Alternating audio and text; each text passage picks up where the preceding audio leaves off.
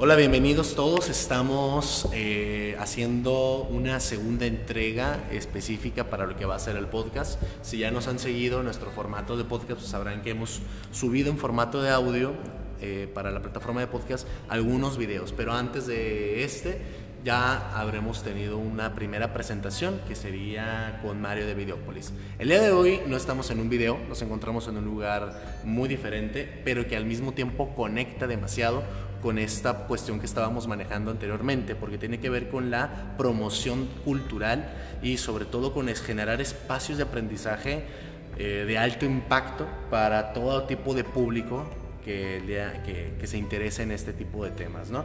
Nos encontramos en el Museo Regional de Sinaloa, Historia. de Historia Regional de Sinaloa, y estamos acompañados de Fernando, director de ICI, su servidor Ángel García, y Francisco Luis Francisco, Méndez. Él es el director de este museo. Eh, ya habrán visto el video si no lo eh, o si no lo van a ver próximamente en nuestro canal de YouTube y de Facebook. ¿Qué es lo que vinimos a hacer aquí? Pues prácticamente queríamos reencontrar, redescubrir este museo, promocionarlo, invitar a las personas a que vengan acá y por eso vamos a hacer en este pequeño formato de podcast además de la limitación que vamos a tener de que a lo mejor no van a poder vernos, pues sí queremos comentar todos los elementos que hay dentro del museo, dentro y fuera del museo, y saber qué es eh, lo que qué experiencia se genera al visitar un lugar tan peculiar como este. Eh, Fernando, ¿alguna invitación que quieras hacer de entrada? Bueno, nada más que vean el video en YouTube que, que ya grabamos, que está bastante interesante aquí con, con Francisco, contigo Ángel. Y a mí, a mí, me gustaría mucho, Francisco, que diéramos un recorrido por el museo, que nuestros escuchas nos, nos vayan viendo, que nos vayan siguiendo y vamos eh, definiendo qué son cada área del museo. de alguna manera, ¿no? Y, y, contar algunas anécdotas, contar algunas partes de la historia a la que se refiere esto, ¿no? Yo, por ejemplo, aquí estoy viendo unas armas de la época de los españoles, me imagino que son, Francisco, ¿no? Unas escopetas, unas pistolas y, y, unos sables. Yo tengo una, una, duda, Francisco, por alguna vez leí, alguna vez leí por ahí que cuando los españoles llegaron, ya ve que los, los indígenas, los, los pueblos nativos de Mesoamérica, eh, decían que ellos, ellos, ellos no, ellos pues tenían la idea de que mataban y hacían los sacrificios, sacaban, sacaban el corazón, la, la sangre era un elemento muy valioso para ellos. Y entonces ellos, ellos decían que mataban porque, porque y hacían los sacrificios para que el sol siguiera brillando, ¿no? Porque su dios era Huitzilopochtli, el dios del sol. Pero cuando ellos llegaron, cuando los españoles llegan, cuando llega Cortés, llegan los conquistadores, eh, pues ellos sí matan, ¿no? Ellos llegan y tracas ah, con el escopetazo o con el sable y, dicen, yo no, yo no sé si tú tienes el dato, que los indígenas se quedaron aterrorizados, ¿no? Porque, pues oye, ahí dejaban la sangre, que era un elemento valiosísimo para ellos. Realmente el elemento valioso para los, para los españoles era el oro, ¿no? Y la plata. Entonces, ¿qué diferencia de, concepción del mundo tenían, ¿no? Entonces, ¿qué, ¿qué, me podrías, qué nos podrías eh, decir? Pues sí, es eh, muy cierto, ya hay estudios antropológicos que hablan de eso, ¿no? Sobre eh, los valores, los valores humanos de las personas que venían del extranjero y los valores humanos que tenían las personas que estaban aquí en este territorio, ¿no? Lo, en este, yo a mí me llama mucho la atención el asunto de la ciudad. Yo soy arquitecto y, y hay una historia por ahí que me platicaron cuando yo estaba estudiando historia de, de la arquitectura que que nos dice, nos, me dijo un maestro que los españoles cuando llegaron a Tenochtitlan se quedaron asombrados del tipo de ciudad, no sabían ni, ni idea tenían que, qué tipo de ciudad tenían. Unas, unas calzadas enormes, unas calles enormes, tenían un sistema de drenaje de agua pluvial con los mejor que creo que cualquier ingeniero topógrafo para tirar niveles eran expertos ellos, no estaban a vamos a decirlo, apantallados de, de esto. ¿eh? Pero pues como eran gente ignorante, tampoco no crean que entendieron mucho lo que estaban mirando, ¿no? Y hoy... Los españoles eran ignorantes, me, me, llama la atención comparados, eso. ¿eh? Comparados con, con, los que estaban aquí, sí eran ignorantes, porque acuérdense qué tipo de español fue el que llegó, ¿no? Interesante lo que, lo que está comentando y, Francisco, y, ¿eh? y, y lo que hemos heredado de ellos, pues son estas ciudades estas ciudades con unas callejuelas, con unas callejitas, un reduccionismo un reduccionismo tanto intelectual del universo, ¿no? Hasta el mismo Dios que ellos traían, pues su Dios existía en una capilla, en un cuarto, ¿no? Y para el indígena de aquellos tiempos, su Dios su, era todo el universo, Una ¿no? concepción. Todo, una concepción mucho más amplia. No, y vinieron y nos trajeron una, vamos a decir, una filosofía de vida reduccionista, ¿no? Oye, Francisco, te voy a hacer una pregunta, ¿no? Y a lo mejor nos vamos a meter en una polémica aquí. Pero, pero mira, eh, he visto en los últimos días y me encanta el debate que se ha generado, ¿no? Porque Andrés Manuel, nuestro presidente, eh, le pidió una disculpa al rey de España. De, de aquella época, ¿no? De, de- de- esta época de la que estás hablando, de la que estamos hablando. Que pidió una disculpa al rey de España y le dijeron que no, que ellos no se disculpaban y que no sé qué. Bueno, yo y a mí me han, me han comentado, no, pero ¿cómo Andrés Manuel pidiendo una disculpa, que se olvide del pasado, que eso ya pasó, que se, que se aboque al presente y a no futuro? Y bueno, eh, todo esto que se ha comentado, ¿no? Yo le voy a decir una cosa, yo soy profesor de historia y me toca leer los libros y los libros hablan muy mal del español, que trajeron enfermedades, que trajeron la peste, que eran muy cochinos, que hasta, o sea, puras cosas negativas. Entonces, ¿cómo quieren que el mexicano no tenga un sentido de resentimiento en contra de- del español? A mí me parece correcto el planteamiento de Andrés Manuel, se lo digo, se lo digo yo como historiador, en una opinión muy personal, me parece correcto porque se vienen los 500 años de la caída de Tenochtitlán, ahora en el 2021, es la celebración de la, de la conquista de los españoles, eh, eh, eh, Tenochtitlán cae en 1521, vamos a, a cumplir exactamente 500 años ¿no? de, de fundación de la Nueva España y todo esto, y yo creo que lo que Andrés Manuel quería pedirle era, vamos resarciendo esos daños, ¿no? Y vamos mirando entonces sí al futuro, en un futuro donde España y México hay una hermandad y que realmente hay cosas muy buenas, como usted lo, lo, lo- lo comentó ahorita, tenemos una arquitectura española, ¿no? Tenemos una cocina mexicana que es a nivel internacional, ¿eh? De las mejores. Y, y yo creo que eso es algo que también se lo debemos a los españoles, queramos o no. Entonces yo creo que el planteamiento de la manera correcto se malinterpretó tal vez. ¿Usted qué opina de eso, Francisco? Y tú, Ángel, también. Que nos- Igualito, voy a dar mi Ajá. opinión también. Adelante. Eh, muchas veces caemos en esos maniqueísmos, ¿no? De nada más ver lo malo, Exacto. tanto de allá como de acá, ¿no? Los españoles algo han de haber traído bueno, como en este caso enseñaron, enseñaron a las gentes a cultivar, ¿no? No nada más a vivir de la temporada, ¿no? Sino enseñaron a cultivar. Y en lo que te refieres a esto que acontece, pues hay una frase muy dura que está precisamente aquí a la entrada del museo, ¿no? Quienes no conocen su historia tienden, están condenados a repetirla, ¿no?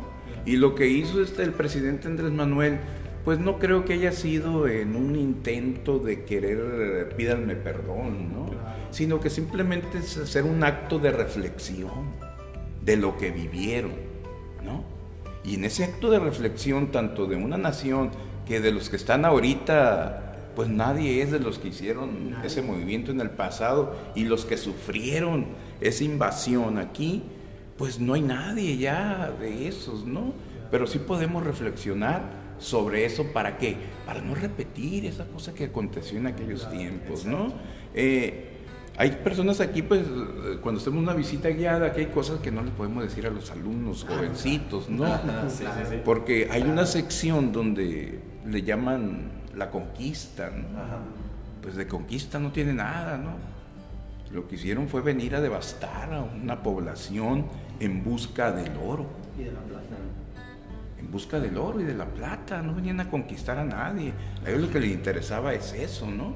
Y, y el reflejo está ahí en lo que es Sinaloa, los lugares más importantes que dejaron los españoles fundados aquí, no era porque ah, vamos a hacer un- aquí un pueblito, no, es porque ahí había oro. Es porque se había plata. Y las principales eh, ciudades que hay antiguas son centros mineros. ¿no? Exacto. Entonces la concepción de las personas que venían era el oro. Vamos por eso. Y, y sobre lo que decía, pues lo que importa es conocer nuestro pasado para no volver a caer en esos errores. ¿no? Exacto. Mi opinión muy personal con ese respecto es que, bueno, no es una opinión propia, ¿no? es una opinión que se alimentó eh, gracias a, a un profesor que conozco. Es un profesor eh, también, bueno, historiador, pero profesor de letras. él es español, pero es catalán, entonces tampoco le cae muy bien la corona española, entonces él desde allá Pues sí. estaba diciendo que, eh, que qué tonto Andrés Manuel, porque qué esperaba, cómo esperaba que un, que un rey se disculpara, el rey no se disculpa ni cuando toca, refiriéndose a México, ¿no? El rey no se va a disculpar ni aunque toque disculparse. ¿Por qué? Porque entonces se desmorona su figura de rey. Y de lo que preguntaba es, en vez de hacer, en vez de cuestionarnos por qué eh, México quiere una disculpa 500 años después por lo que sucedió en, en, en, en Tenochtitlán, por lo que sucedió con, la, con las culturas prehispánicas, pues eh, más bien él, su preocupación era cómo es que seguimos en España, en esta Europa moderna, seguimos teniendo un rey. Esa era su pregunta. Claro. ¿Cómo es que sigue existiendo un rey? O sea, yo, o sea, él como ciudadano español, a fuerzas, porque él es, es- él es independentista, Es él está a favor de que se independice Cataluña, entonces él lo que decía, ¿cómo seguimos teniendo rey después de tantos años? O sea, Claro. la, la- la paradoja no debería ser si quieren disculpar, disculpas o no, la paradoja sería de a por qué siquiera sigue existiendo la figura del rey, ¿no? Exacto. Entonces, yo siento que sí, la intención era buena y, las- y era una intención histórica. Y todo, y todo iba en marco de un discurso muy específico que maneja eh, la ideología de Andrés Manuel, porque detrás de Andrés Manuel hay una ideología eh, que plantea la, la renovación de la nación. Entonces, es algo que toca mucho la historia, porque él dice es la cuarta transformación, te da un marco histórico, o sea que ya hubo primera, segunda y tercera, y él las marca en momentos históricos muy precisos, entonces él está planteándose como un acto en el presente, pero poniendo sus pies en el pasado, y eso es algo que se, se tiene que manejar en, todos los aspectos de la vida, tan- tanto en lo personal como en lo organizacional de una, de una nación, ¿no? Saber qué es lo que le ha pasado. Y yo siento que no estaba pidiendo nada, o sea, ¿qué estaba pidiendo? Una disculpa, no estaba pidiendo regresanos el oro, no habló ni, de- yo creo que ni del penacho, no sé si sigue allá en Europa o no, creo que lo tienen los franceses o no, no me acuerdo si, si lo han regresado. No, no, este, no estaba hablando de temas materialistas, como usted nos, nos, nos mencionó ahorita, que era como que el enfoque que sí trajeron ellos, este, lo- los conquistadores. Y también no les exijo yo tanto a los españoles que llegaron y quisieron lo que hicieron, porque después de todo eran eso, eran guerreros, mercenarios, conquistadores. No, a lo mejor si nos hubieran invadido filósofos, pues hubiera sido otra la realidad. Si nos hubieran invadido puros mercaderes, a lo mejor fuera otra la realidad de México en la actualidad. Y sin embargo, yo tengo esta idea, o al menos a mí me presentaron la historia de esta manera. El español llegó y no conquistó, porque eran 300, 400 pelados nada más, ¿no? No conquistó solito México, ¿no? Eh, sino que el español llegó como pólvora a un conflicto interno político que había entre los tlaxcaltecas Ajá, sí. y los habitantes, o lo- lo- los, los que eran los aztecas realmente. Los de Entonces, ¿no?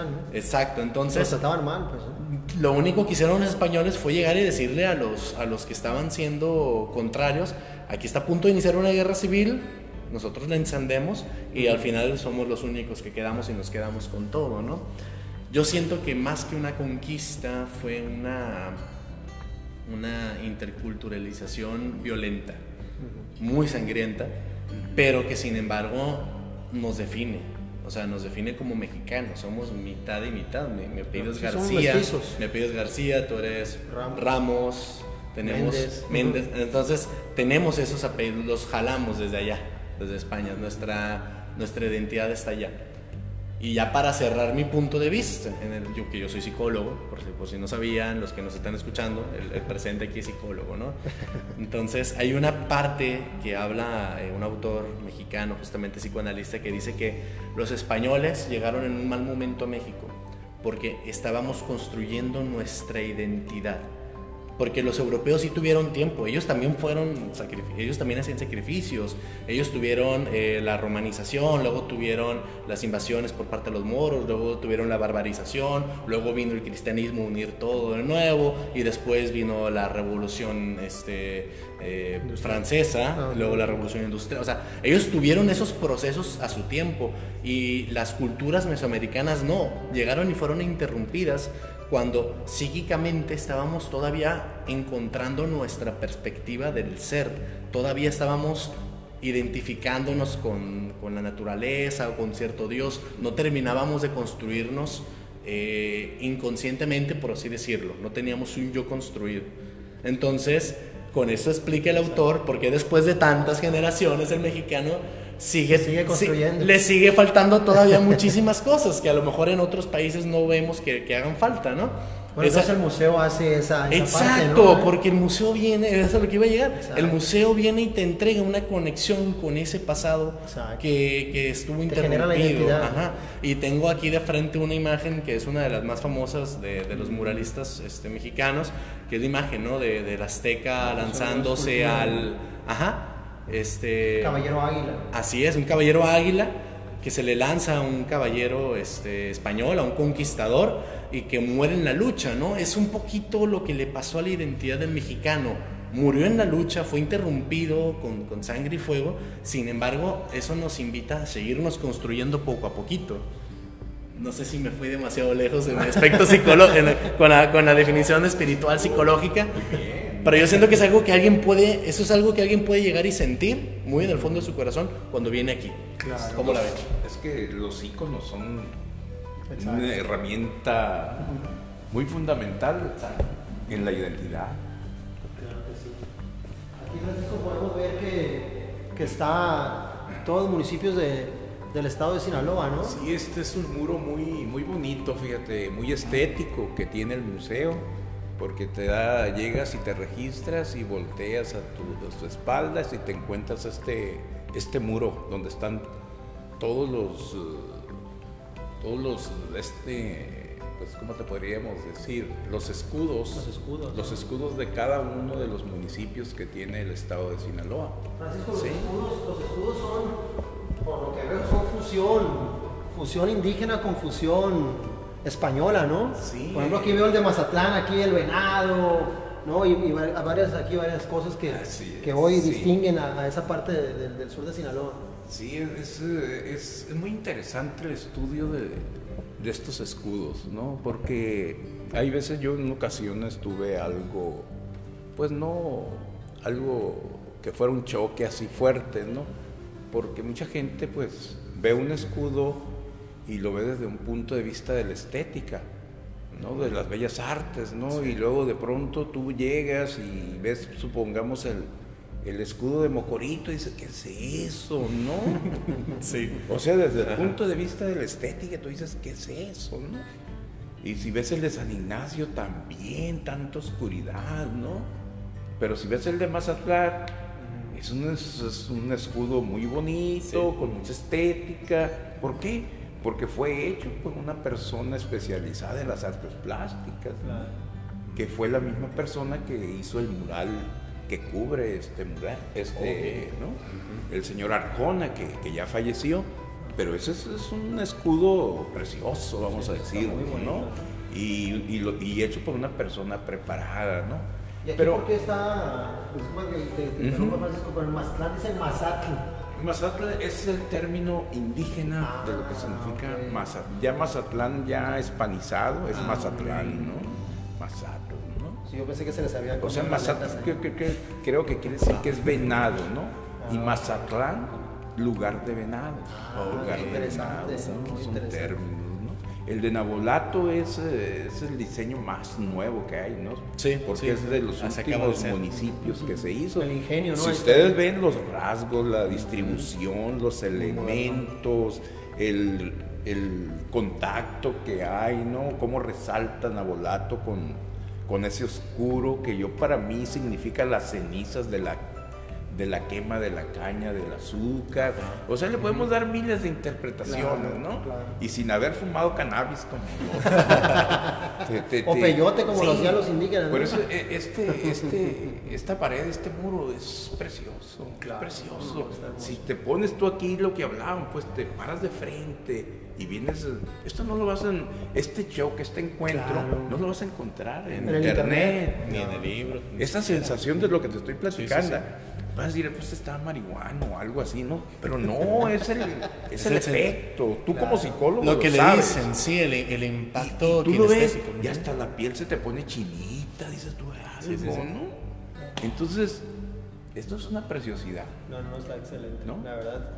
Y eso es una de las cosas que tienen, que hemos des- redescubierto aquí con la gente que nos visita.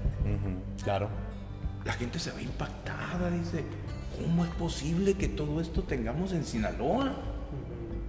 Yo no sabía.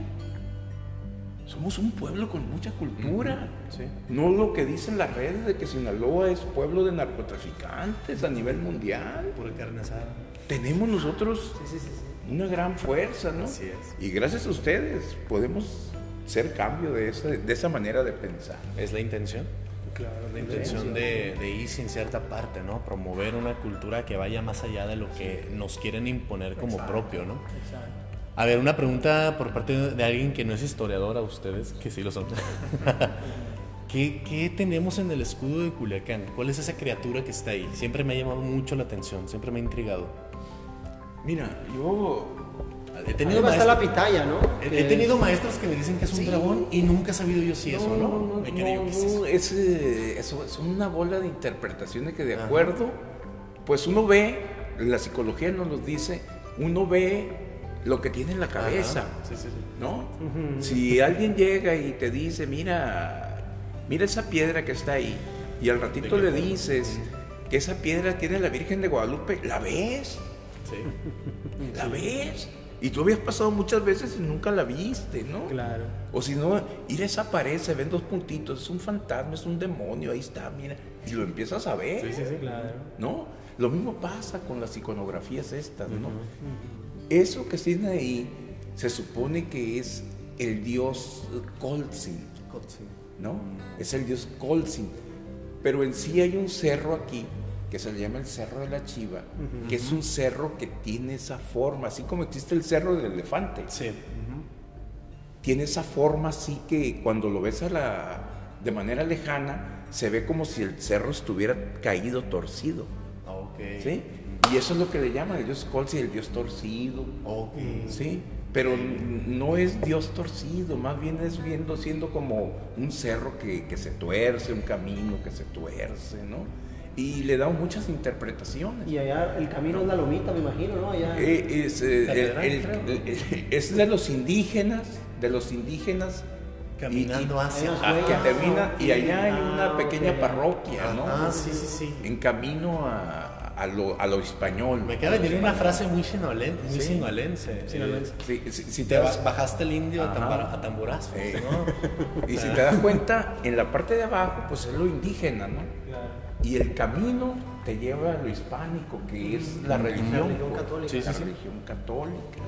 Y en la parte de arriba, pues la agricultura y el sol, ¿no? Así es. Ese, ese escudo también lo hizo el señor Arjona.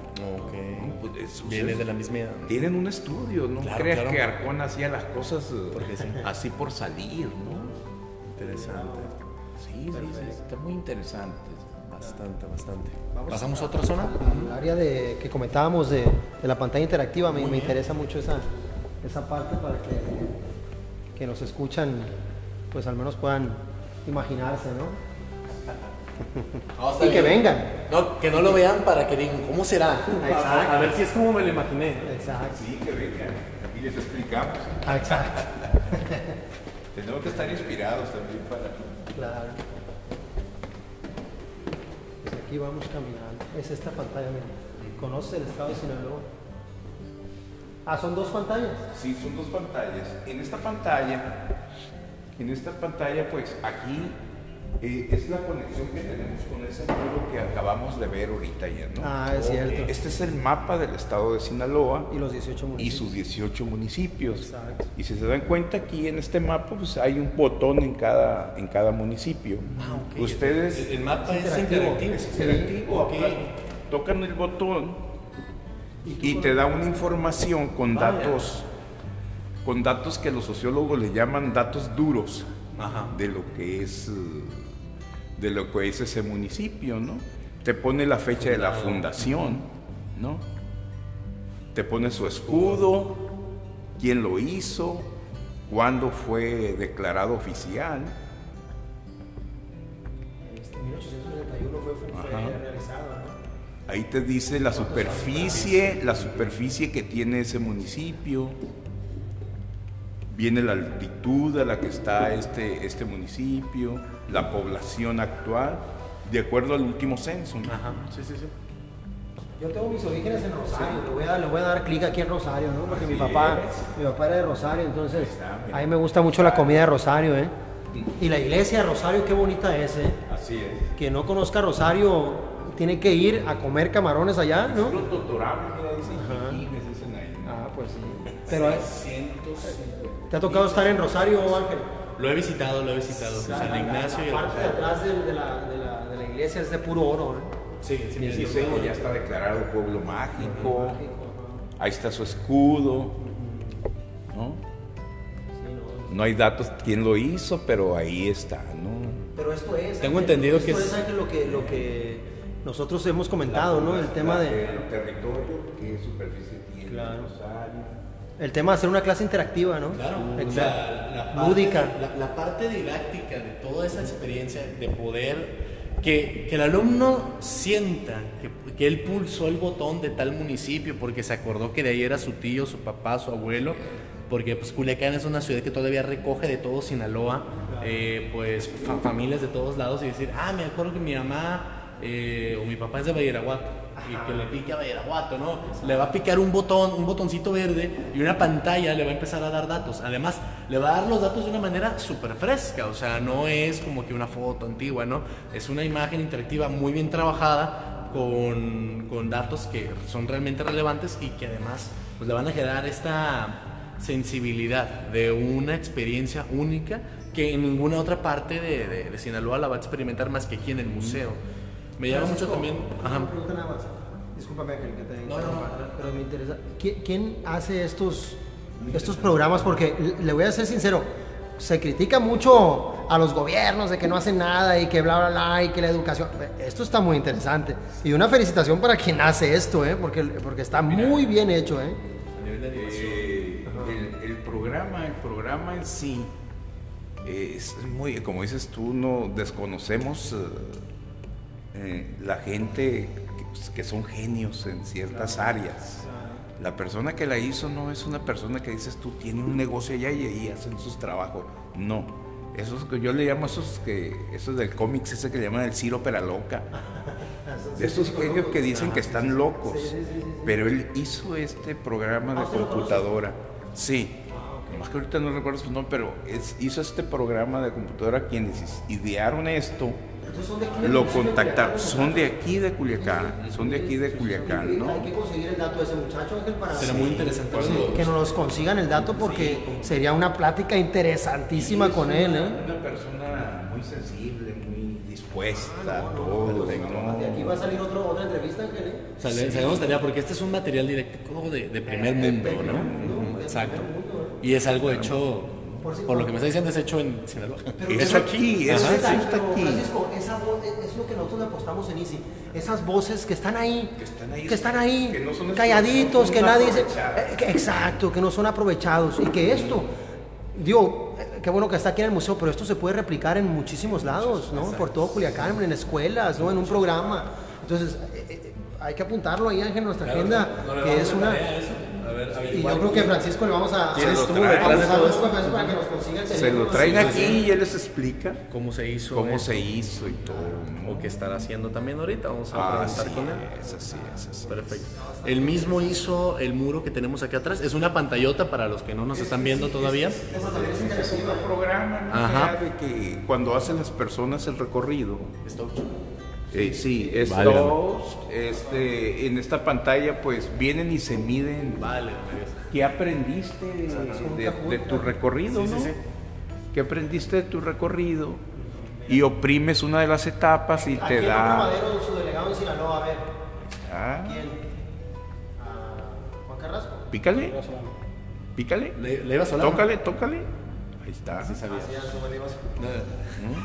Calixto sí Voy a supo. salir ma- O sea, El historiador El no maestro, ¿no? Ok, cada quien va acumulando una puntuación, Sí. te da un tiempo límite. Estoy viendo todos los elementos de un proceso de gamificación que ya está aquí. Maestros que nos están escuchando, en el Museo Regional de Historia de Sinaloa tienen una, eh, vamos a poner que sea, una pantalla interactiva donde los muchachos van a venir, la van a tocar, no como esa pantalla que está en su en su escuela que ya dejó de funcionar hace seis años del programa de, Fox, etcétera. No como esa. Esta sí está funcionando, está siendo utilizado todavía y pueden ustedes perfectamente venir e interactuar y hacer un juego con el cual terminan y cierran toda la visita. Aquí se cierra el recorrido. Exacto. Inclusive se puede hasta calificar, ¿no? El punto, el que venga participe, que la tiene, pues ya.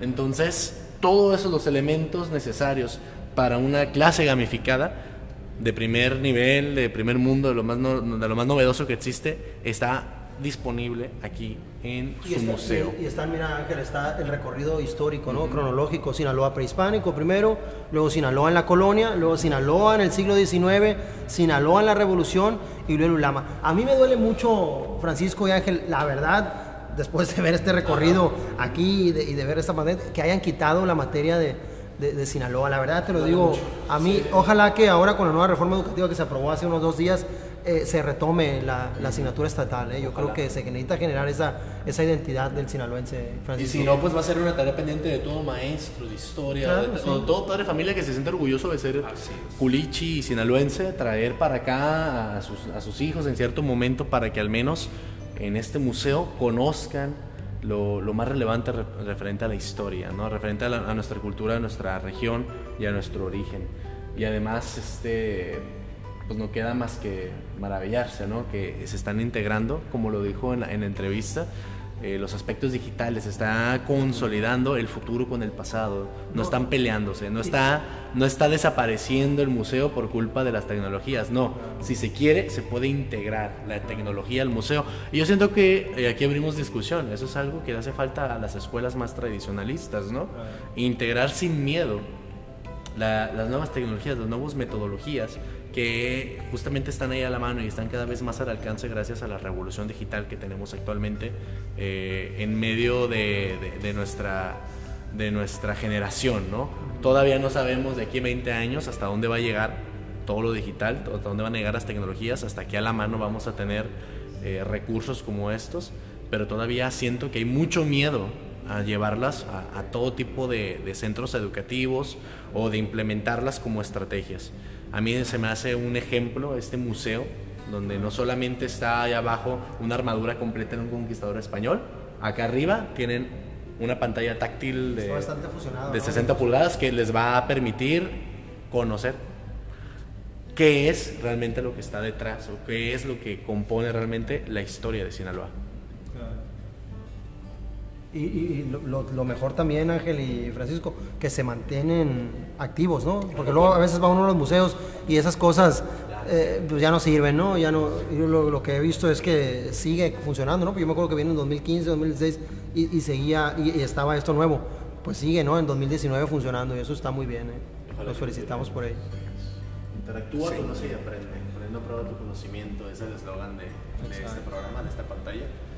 Y pues yo creo que aquí estaríamos cerrando esta este pequeño recorrido a voz que hicimos del museo, porque básicamente hay todavía muchas cosas más que ver, pero sin duda no hay cómo venir. Ya les hicimos la invitación en, formato digital de video, o, ya, o lo van a ver más adelante, pero sin duda el venir y experimentarlo aquí es, es algo de, de primer nivel y hay que aprovecharlo. Le agradezco mucho de nuevo Francisco, por habernos abierto las puertas y ojalá que lo mismo sea para todos los que quieran venir para acá. Muy bien, pues a mí nada más me queda decirles que están invitados todos al museo, ya les comentamos el horario y pues aquí estamos, ¿no? Estamos, yo soy Luis Francisco Méndez y estamos a cargo de esta institución. Ok, no, yo solamente cerrar, muchas gracias Ángel, Francisco. Muchas gracias por, por la invitación, por, por, el recorrido que, no, que se nos dio y pues nada más es todo, agradecerlos. Perfecto. Este, solo para recordarles, pronto vamos a seguir comentando y realizando este tipo de podcast en formato solamente de audio con los mismos temas que vamos a estar tocando en videos o si es relevante pues subiremos también videos de acuerdo a lo que viene siendo las temáticas que ustedes nos ofrezcan y les invitamos a que nos ayuden a compartir este contenido, que nos ayuden a promoverlo eh, con sus conocidos, compañeros de trabajo, con sus eh, colegas en, en, cualquier área. Nosotros sabremos de qué manera aportarles un poquito. Y de nuevo la invitación es a que nos sigan escuchando porque vamos a seguir trayéndoles propuestas como estas en un futuro. Hasta pronto. Gracias.